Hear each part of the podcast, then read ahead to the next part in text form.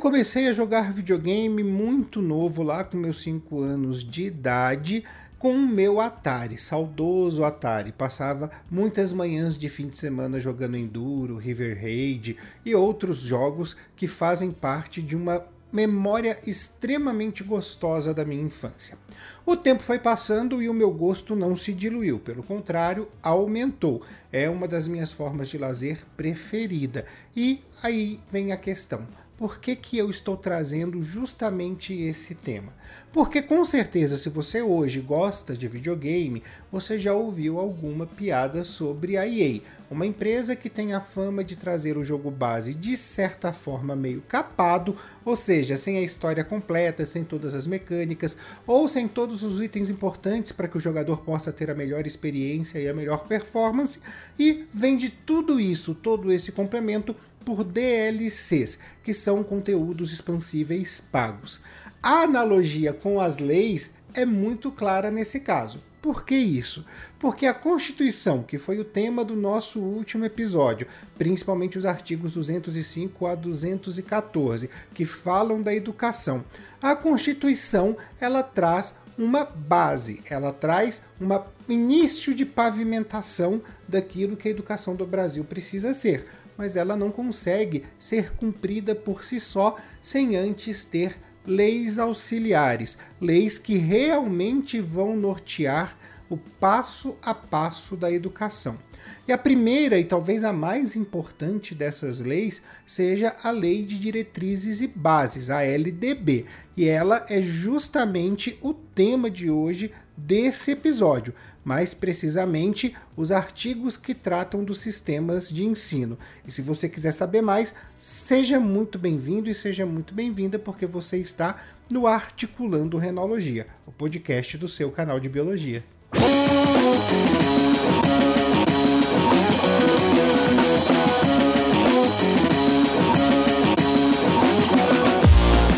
LDB foi aprovada em 20 de dezembro de 1996. Vai fazer este ano 26 aninhos de idade e muita gente que está escutando esse podcast talvez nem tenha isso no seu RG. A grande questão é que a LDB, da mesma maneira que a Constituição, que é de 88, ela foi alterada durante o tempo de acordo com demandas que apareciam e o Congresso Nacional e a Presidência da República debatiam. As alterações que a gente vai tratar hoje, que vão estar presentes nessa discussão, elas fazem parte ainda da lei, estão em vigor, mas nós vamos falar apenas de alterações que aconteceram até o ano de 2015. Por que isso? Porque depois nós temos a reforma do ensino médio e essa alteração na lei vai ganhar um episódio próprio que vai encerrar essa série especial sobre as leis que regem a educação do Brasil. É fundamental a gente trazer isso em pauta porque uma das alterações, mais precisamente a de 2013, altera muito a obrigatoriedade do ensino. Quando a gente falou da Constituição, nós falamos que era obrigatório o ensino fundamental. Então, todas as crianças em idade escolar do ensino fundamental necessitavam estar matriculadas. Essa alteração de 2013 traz uma questão diferente. Ela amplia essa margem para crianças de 4 anos a adolescentes de 17 anos. E isso faz com que a educação infantil e o ensino médio sejam obrigatórios também. E isso também ajuda a fomentar algumas ações, alguns trabalhos, alguns projetos de combate de trabalho infantil e também implementar questões, projetos como os de jovens aprendizes. É claro que você pode ter a sua visão crítica e deve ter a sua visão crítica, porque basta você parar num sinal de trânsito, ver uma criança que às vezes tem idade para estar tá na pré-escola vendendo doces e você consegue compreender que a prática, a execução dessa lei não é exatamente como o texto está pedindo. Muitas vezes essas crianças não fazem a menor ideia do que é sentar numa carteira de escola. Mas isso também nos traz uma outra condição, uma condição de fazer uma análise um pouco mais profunda.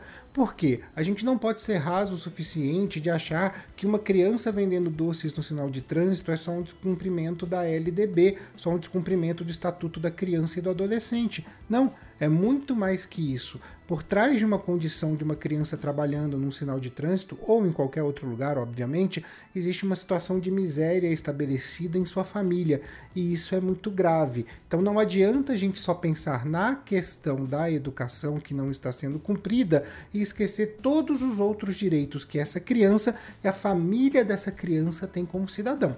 Então, isso é fundamental. Devemos evitar o tempo inteiro análises rasas. Voltando ao texto legal, voltando aos artigos iniciais da Lei de Diretrizes e Bases, nós encontramos uma definição de educação. Lá se diz que educação é todo o processo formativo que acontece na família, na escola, nas comunidades e por aí vai. Só que a LDB também traz claramente que o foco dela é a educação escolar. E aí é fundamental a gente pensar. Quando a gente trouxe o texto constitucional e falamos que a educação é dever do Estado e da família, nós comentamos que a escola ela é consequência do dever do Estado. Então, isso mostra para a gente que a LDB vai tratar em como o dever do Estado deve ser cumprido usando a sua consequência, que é a escola, a instituição de ensino.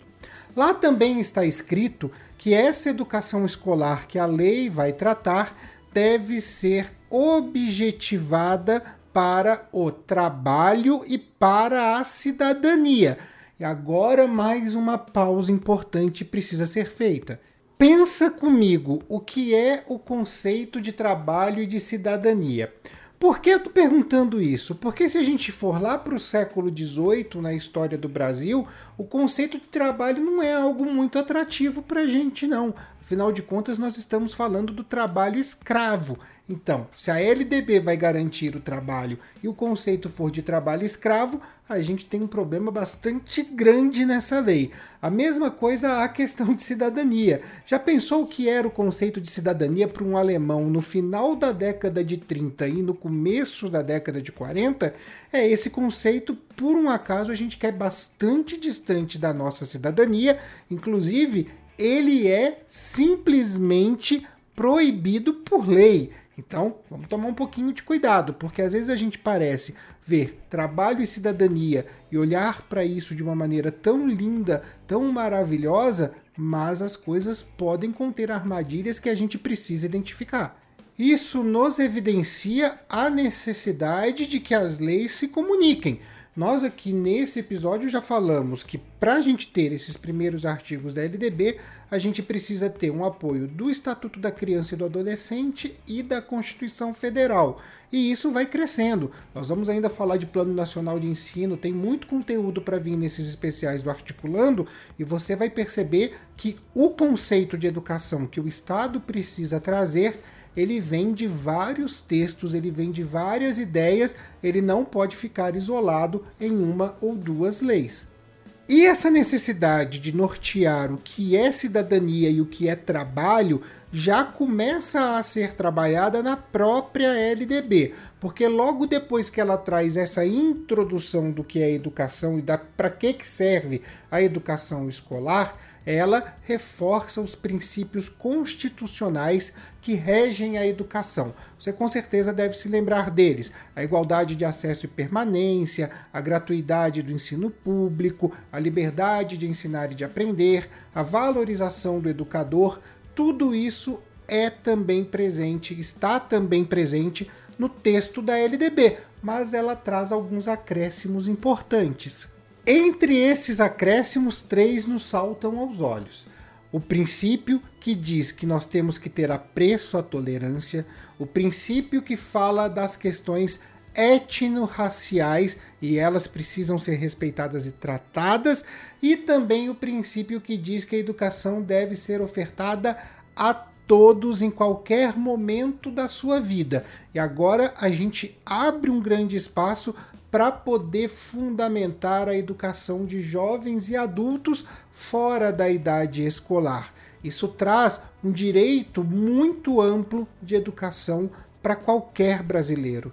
E uma vez que tudo isso é devidamente reforçado, a LDB então começa a trabalhar os sistemas de ensino.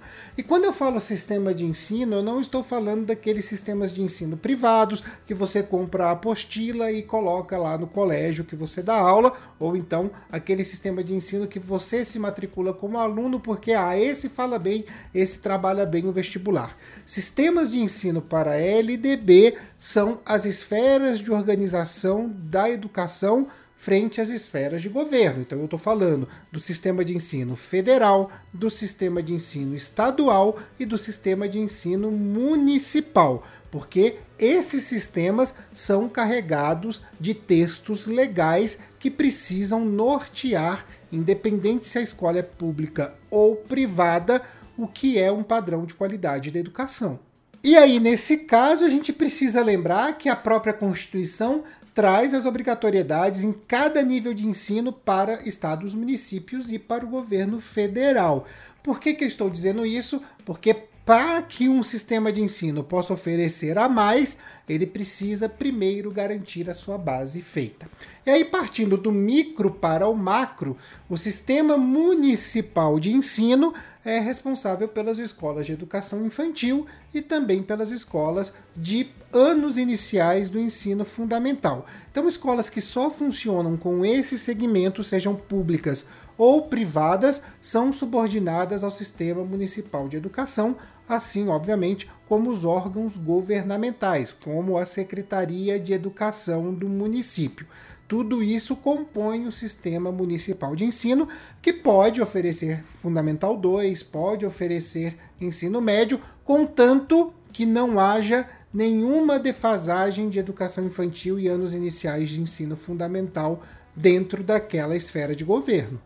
Seguindo a mesma lógica, as escolas que oferecem os anos finais do ensino fundamental e também o ensino médio são devidamente subordinadas ao sistema de ensino estadual, independente se elas são públicas ou privadas. Escolas que oferecem desde o infantil ao médio, obviamente, ficam a cargo do sistema estadual de ensino, não ao municipal. A gente sempre pensa o qual é o máximo dentro da educação básica que aquela escola oferece. Aqui eu trabalho, por exemplo, é assim: nós somos subordinados à Secretaria Estadual de Educação por meio da Diretoria de Ensino Centro-Sul de São Paulo.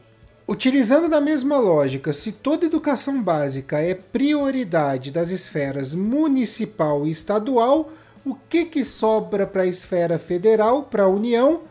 Exatamente, ensino superior. Então é obrigação do governo federal criar e manter universidades federais e também é obrigação das universidades particulares da rede privada de ensino superior estar subordinada ao sistema federal de ensino. Só que no caso do Sistema Federal de Ensino também tem uma outra particularidade, porque afinal de contas é o governo federal que tem que tratar da unidade da educação do Brasil. Então, é ele o responsável por trabalhar os currículos, por fazer a Base Nacional Curricular Comum, antigamente os PCNs, os Parâmetros Curriculares Nacionais, é obrigação dele também fazer as provas de avaliação da qualidade de ensino, seja o SAEB, o ENEM, o ENAD, o ENSEJA, que são provas governamentais que vão medir o índice da educação brasileira. E aí, a partir daí, as ações são propostas para melhorias ou para manutenções de condições. Tá? Então é fundamental que, mesmo que a obrigatoriedade do governo federal não seja em manter e construir escolas de educação básica, é fundamental que ele zele pela unidade dos sistemas, incluindo aí o sistema educacional estadual e o municipal. E pensando nisso tudo, eu acho que você já está um pouquinho protegido de qualquer discurso falso numa época eleitoral. Se vê governador prometendo creche, toma cuidado, fica com o pé atrás. E se vê também candidato à presidência dizendo que analfabetismo funcional é culpa exclusiva do governo federal, toma cuidado porque esse discurso é perigoso. Para finalizar essa parte da Lei de Diretrizes e Bases, ela diz quais são as funções, o papel da escola e dos professores.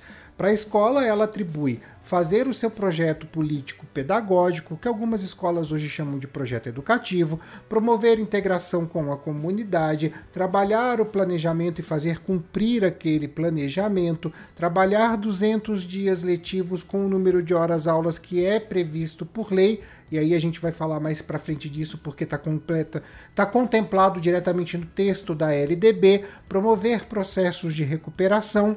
E ao professor basicamente é fazer com que isso ande, né? Fazer o seu planejamento anual, ministrar as aulas, os instrumentos de avaliação, trazer possibilidades de recuperação para os alunos com baixo rendimento, enfim, fica aí estabelecido o que é a escola, qual é o seu papel e qual é o papel do professor. É claro que muitas vezes essa relação da família com a escola e com o professor é distorcida.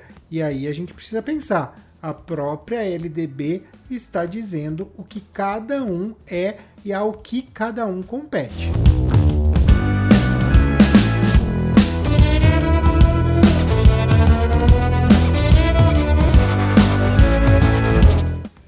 Esse foi o episódio de hoje do Articulando Renologia e eu digo a você que se também acha que é importante ter esse esclarecimento legal frente às leis que regem a nossa educação, por favor, Compartilhe com as pessoas que você julga importante para você, para evitar que a gente caia nos discursos falaciosos, nas mentiras que as campanhas eleitorais muitas vezes trazem. Aqui a gente não está trabalhando com achismo, com fake news, com o grupo do WhatsApp da família. A gente está trabalhando aqui com legislação e interpretando, trazendo uma interpretação quase que literal daquilo que a legislação traz. Então, não estamos trabalhando com coisas do ITC, o Instituto Tirei da Cabeça. Beleza?